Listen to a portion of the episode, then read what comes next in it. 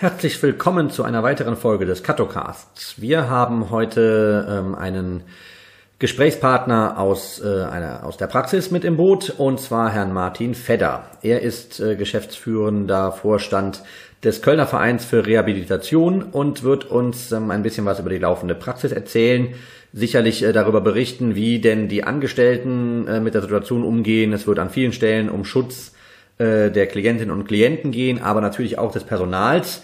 Und für diesen doch sehr spannenden und interessanten Bericht holen wir ihn mit ins Bild.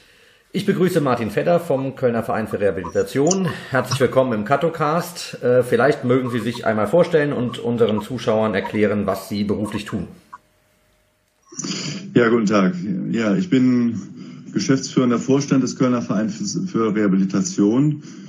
Das ist ein Verein, der gemeindepsychiatrische Angebote vorhält, sehr unterschiedlicher Art. Wir haben 140 Mitarbeiter, ungefähr 1400 Leute, die wir regelmäßig kontaktieren. Und unser Gesamtanspruch und Auftrag ist in etwa Menschen mit seelischen Erkrankungen ein lebenswürdiges Leben außerhalb von Kliniken zu ermöglichen. Ähm, wir haben sehr unterschiedliche Angebote von Wohnheimen Heute heißen sie nach dem Bundesteilhabegesetz besondere Wohnformen oder Einrichtungen für Menschen mit umfassendem Hilfebedarf, über betreutes Wohnen, aber auch eine Praxis für Ergotherapie, äh, ein sozialpsychiatrisches Zentrum, äh, und mehrere andere Angebote. Für uns ist natürlich besonders spannend, einen Blick darauf zu werfen, wie hat sich denn die Arbeit durch die aktuelle Situation verändert? Also wie sieht äh, die Arbeit in Ihren Einrichtungen oder in Ihrer Einrichtung aus? Also da muss man vielleicht ein bisschen differenzieren, weil die tatsächlich sie sich komplett verändert hat, aber in zwei sehr unterschiedliche Richtungen. Das eine ist, dass wir einerseits ähm, sehr niederschwellig arbeiten in unseren ambulanten Bereichen. Das heißt Menschen, die zu Hause leben, selbstständig leben, ohne viel Unterstützung von uns ambulant aufgesucht werden oder selber entscheiden können, dass sie unser, in unser sozialpsychiatrisches Zentrum kommen oder jedenfalls aktiv auf uns zugehen.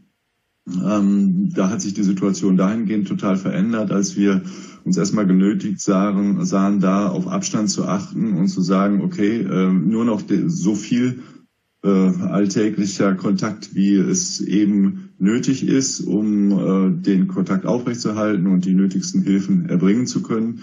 Dort haben wir überwiegend auf telefonische Beratung, Kontaktaufnahme, Abklärung von Dingen umgestellt. Ähm, dann stellt sich natürlich die Frage, was äh, passiert mit anderen praktischen Dingen, die wir tun. Wir haben zum Beispiel vielfach begleiten wir im Rahmen des betreuten Wohnens Menschen dabei, Dinge zu lernen oder praktisch selber vollziehen zu können. Beispiel der Lebensmitteleinkauf, Beispiel der Arztbesuch. Und äh, diese Sachen unterbleiben natürlich, wenn man am Telefon äh, ist, tendenziell.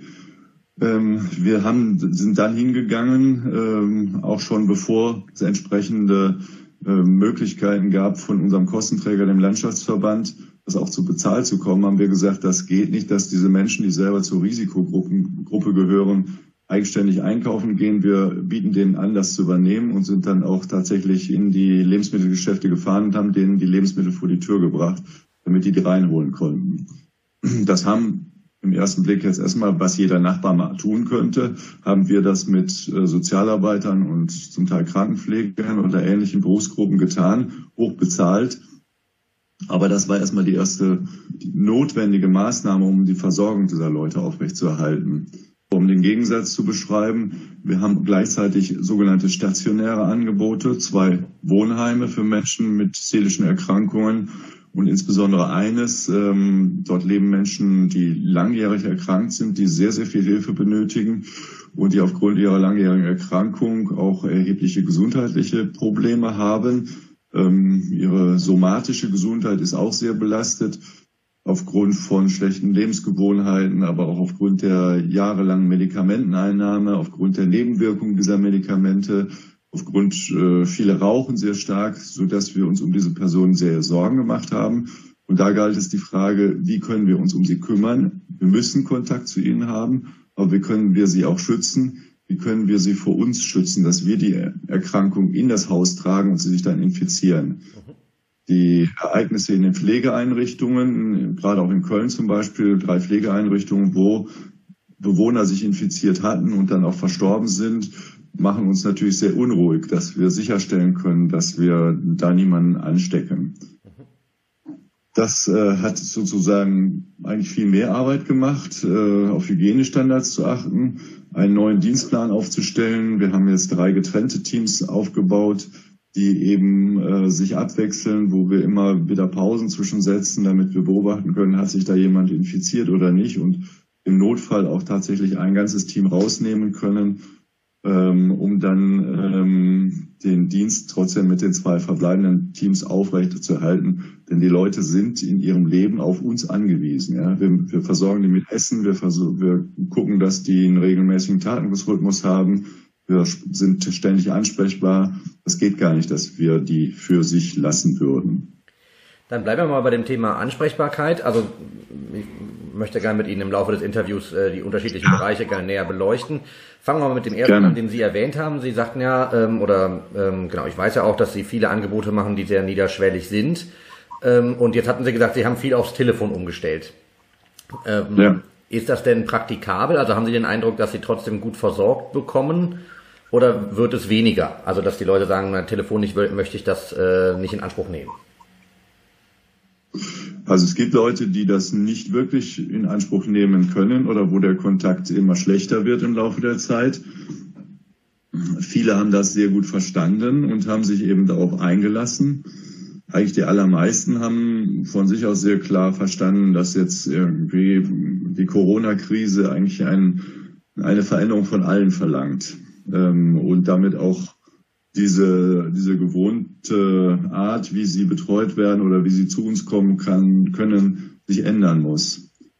Aber für viele hat es auch ähm, dazu geführt, dass sie Angst bekommen haben, dass sie die, die Bedrohung so diffus sie im Raum stand und sie so konkret sie manchmal auch medizinisch beschrieben ist, aber als erlebte Bedrohung erlebt wurde. Das hat ja sich für alle im Alltag etwas verändert. Die Straßen waren leerer, die Leute haben sich anders verhalten. Es war nur noch Corona-Thema. Das hat Klienten sicherlich auch Angst gemacht. Und es gab äh, nicht wenige, die haben sich deutlich mehr zurückgezogen. Und die haben am Anfang auch gar nicht wirklich auf die Telefonate angemessen reagiert. Die konnten auch nicht lange im Telefonat bleiben. Das war schon eine besondere Herausforderung, sie dazu einzuladen, mit uns regelmäßig auch wirklich zu sprechen. Jetzt ähm, ist ja der Kontakt, ich sag mal, den aufrechtzuerhalten, das ist ja die eine Baustelle. Und auf der anderen Seite ähm, haben sie ja sehr viele ähm, Erkrankte, die schon Langzeit erkrankt sind, ähm, wo es mhm. sicherlich nicht ausreicht, äh, telefonisch Kontakt zu halten, sondern wo andere Hilfen ja. notwendig sind. Ähm, da drängen sich zwei Fragen auf. Einmal können Sie diese Hilfestellung in ausreichender Form gerade leisten? Und die zweite Frage, ich schließe sie direkt mal an, wie ähm, geht Ihr Personal damit um und wie schützen Sie das Personal? Also die erste Frage, können wir das auch ausreichend aufrechterhalten im ambulanten Bereich? Zunächst mal erleben wir, dass wir eigentlich mehr, mehr zu tun haben als vorher ähm, und gleichzeitig aber weniger davon leisten können, was wir bezahlt bekommen. Also wir rechnen in unserem Bereich betreuten Wohnen nach Fachleistungsstunden ab.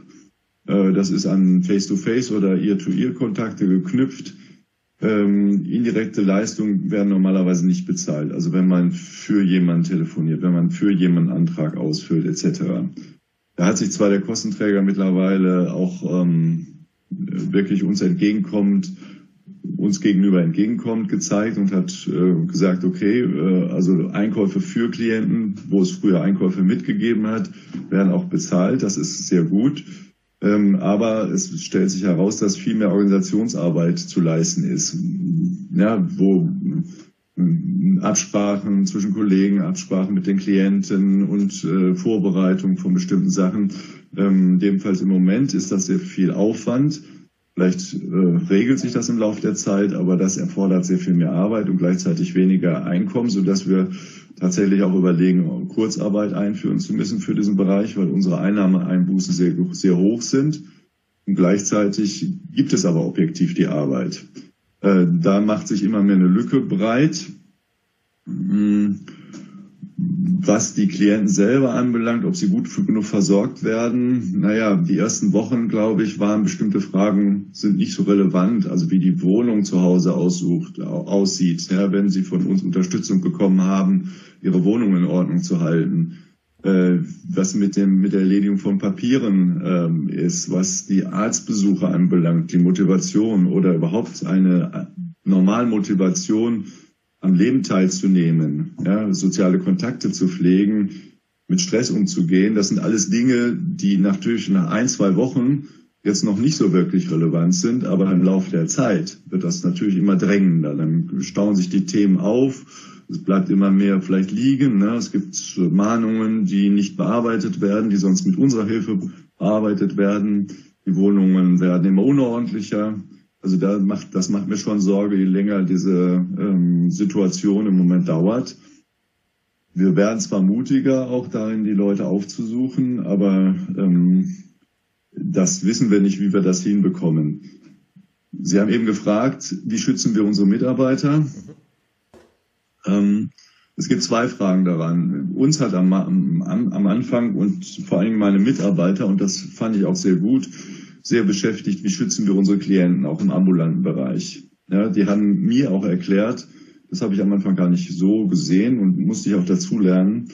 Ähm, eigentlich sind, sind, leben die Leute vielfach für sich alleine und haben gar nicht so viele soziale Kontakte. Das ist jetzt nicht das große Problem, dass die uns anstecken könnten. Den, die, das Risiko, dass die krank sind, ist eher gering. Das Risiko ist, dass meine Mitarbeiter erkrankt sind den Infekt haben, das nicht spüren, noch nicht, noch nicht die Symptome haben und dann denjenigen zu Hause besuchen, der vielleicht sehr vulnerabel ist, also somatisch vulnerabel und dann tatsächlich ähm, ja diesen den Infekt da reintragen in die Wohnung und den Klienten anstecken. Mhm. Jetzt bewegen wir uns ja irgendwie in der Diskrepanz, also Sie sagten ja Schutz, äh, ne, ähm, nicht nur Schutz der eigenen Mitarbeitenden, sondern vor allen Dingen ja auch der ähm, ihrer äh, Klienten und die Diskrepanz zwischen Schutz und der passenden Fürsorge. Ähm, sag mal, haben Sie da ein Patentrezept für den Mittelweg?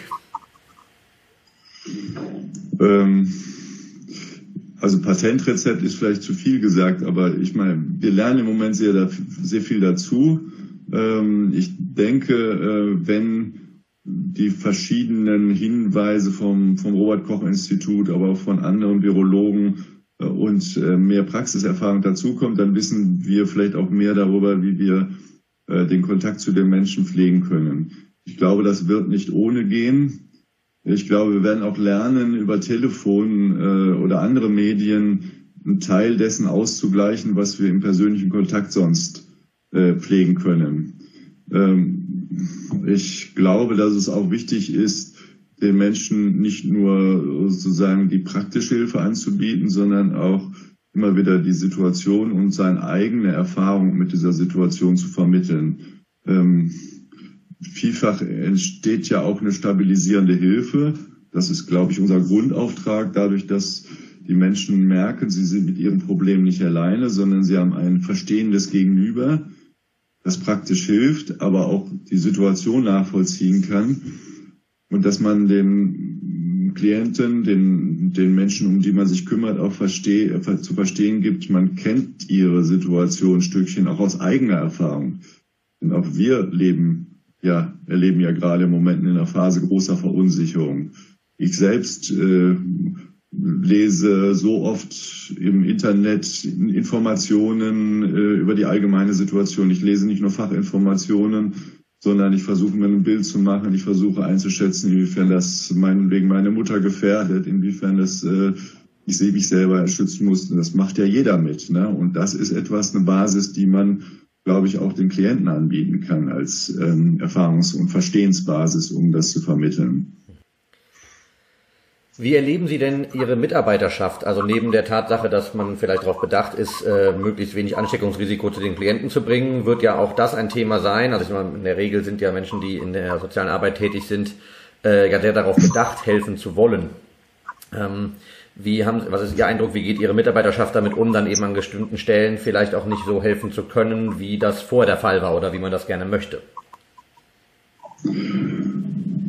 Also das ist schwierig, schwer für die auszuhalten. Erstmal muss ich sagen, ähm, diese Krise ähm, hat nochmal ganz neue Kräfte in der Mitarbeiterschaft freigesetzt. Ich glaube, dass da rede ich jetzt auch nicht nur über die Mitarbeiter des Kölner Vereins, sondern erlebe das auch äh, aus meinen Kontakten zu anderen äh, Vereinen, zu anderen ähnlichen Einrichtungen. Äh, überall sind die Leute mit ganz, ganz großem Einsatz äh, dabei ne, und nehmen ihre Aufgabe sehr, sehr ernsthaft wahr, machen sich viele Gedanken darum, wie sie die Dinge umsetzen, suchen nach Orientierung, tragen Informationen weiter, machen mich auf Dinge aufmerksam, die äh, vielleicht noch, noch zu regeln sind oder die noch unklar waren äh, wo es wichtig ist, genaue Hinweise zu bekommen. Aber ich erlebe sie als äußerst verantwortungsvoll und äußerst engagiert, ernsthaft dabei und auch bereit, ähm, ja, auch viele, viele Kräfte da einzusetzen und äh, manch einen, der auch äh, selber seine eigene Situation bereit ist, hineinzustellen. Äh, auch wenn man gucken muss, naja, die waren vielleicht vorher auch schon genug belastet und jetzt kommt noch mal eine Schippe drauf was ist eigentlich, wenn das, wenn die Krise abflacht, wie viel Kraft hat man da eigentlich gelassen? Aber ähm, jeweils die angemessenste und beste Form zu suchen, das setzt im Moment sehr viel Kräfte und sehr viel Kreativität auch frei. Ja, das ähm, hat auch was Beeindruckendes und so schlimm und belastend ich diese Krise finde, das ist auch etwas Hoffnunggebendes. Da wir ja hier mal ein bisschen auf die Zeit gucken müssen ähm, ne, in, der, äh, in diesem Format, ähm, möchte ich Ihnen aber trotzdem am Ende noch die Möglichkeit geben, äh, nochmal ohne eine Fragestellung von meiner Seite aus, ähm, eine Botschaft an unsere Zuschauerschaft zu senden. Menschen mit seelischen Erkrankungen gibt es nicht nur beim Kölner Verein, sondern überall. Sie alle kennen jemanden, der irgendwie besonders seelisch belastet ist, bin ich mir sicher. Nicht jeder nimmt jetzt schon Hilfe in Anspruch wann immer Sie wahrnehmen, dass jemand im Moment besonders seelisch unter Druck kommt, schauen Sie nicht weg, sondern bieten Sie ihm zumindest so weit Unterstützung an, dass Sie sich mit ihm informieren, wo er Hilfe bekommen kann. Auch wenn wir zum Beispiel im Moment schlechter erreichbar sind, als wir es bisher waren, sind wir erreichbar und für ihn ist es ganz wichtig, für Sie ist es ganz wichtig, dass er dabei Unterstützung bekommt, die Hilfe zu uns aufzunehmen. Äh, die, den Kontakt zu uns aufzunehmen. Deshalb nutzen Sie das bitte und äh, sehen Sie die Notlage der anderen Menschen. Wir danken Herrn Martin Fedder für seine Teilnahme am Katocast und den spannenden Bericht aus seiner praktischen Tätigkeit.